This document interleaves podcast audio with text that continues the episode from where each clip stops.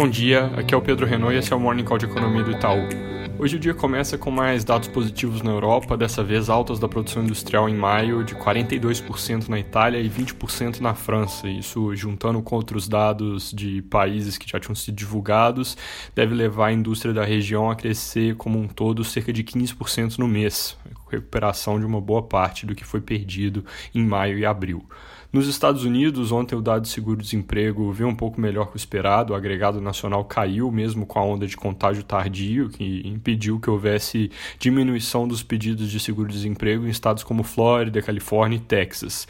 O vírus fez outro recorde de novos casos no país, mas mortes ainda estão meio de lado no agregado nacional. Elas começaram a subir nesses três estados que eu mencionei e outros que estão mais no início do ciclo, então isso pode acabar machucando mais a recuperação, porque tem estudos que mostram que o que mais define isolamento e, por consequência, atividade econômica não são as regras impostas pelos governos e sim o número de óbitos. Se ele está alto, as pessoas se isolam, se está baixo, elas ficam mais dispostas a correr riscos. A boa notícia aqui é que o Instituto de Métricas de Saúde americano projeta que a alta de mortes não vai ser muito forte, então vamos ver se eles estão certos. Sobre a corrida eleitoral, o democrata Joe Biden fez um discurso ontem em que ele detalhou pontos do programa econômico, onde se destaca ali o aumento de tributação, principalmente revertendo a redução que o Trump fez na tributação sobre lucros de empresas, algo que seria um ajuste para baixo na bolsa. Ele também prometeu anunciar um plano de investimento em infraestrutura na semana que vem. Não falou muito sobre China, só disse que é importante proteger a propriedade intelectual americana e criticou a relação do Trump com Putin. No geral, geral, tinha uma expectativa de que ele viesse com um discurso mais moderado, principalmente no que diz respeito a essa parte de impostos. Esse não foi o caso. É, ele lidera com cerca de 8 pontos de vantagem sobre o Trump, isso é mais ou menos o que a Hillary tinha nesse mesmo ponto de 2016, mas com pesquisas hoje que parecem ser melhor calibradas do que eram lá atrás.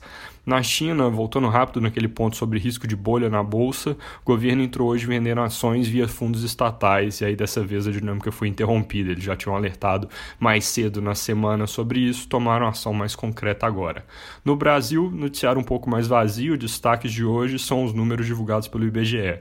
Do lado da atividade, Acabou de sair a receita do setor de serviços de maio, que veio pior que o esperado. Ela teve queda de 0,9% com relação a abril, enquanto a expectativa era alta de 5%. Isso no ano contra ano significa que o indicador agora está 19,5% abaixo de maio do ano passado. Esse resultado ele anula parte da surpresa positiva com dados de vendas no varejo que são nesta quarta-feira para o mesmo mês, mas não muda a nossa leitura para PIB melhor que o esperado no segundo trimestre, uma vez que tem alguma gordura na nossa projeção. Também saiu o IPCA de junho, teve variação de 0,26% no mês, isso é 2,1% no ano contra ano. Inflação no geral bem baixa, com maior fonte de pressão aqui no momento vindo de alimentação e bebidas. Ainda assim, esse número é um pouco acima do que o Banco Central projetava no último relatório de inflação, e aí mais uma justificativa marginal essa para interromper o ciclo de cortes da Selic, que é o nosso cenário base. É isso por hoje, bom dia e bom fim de semana.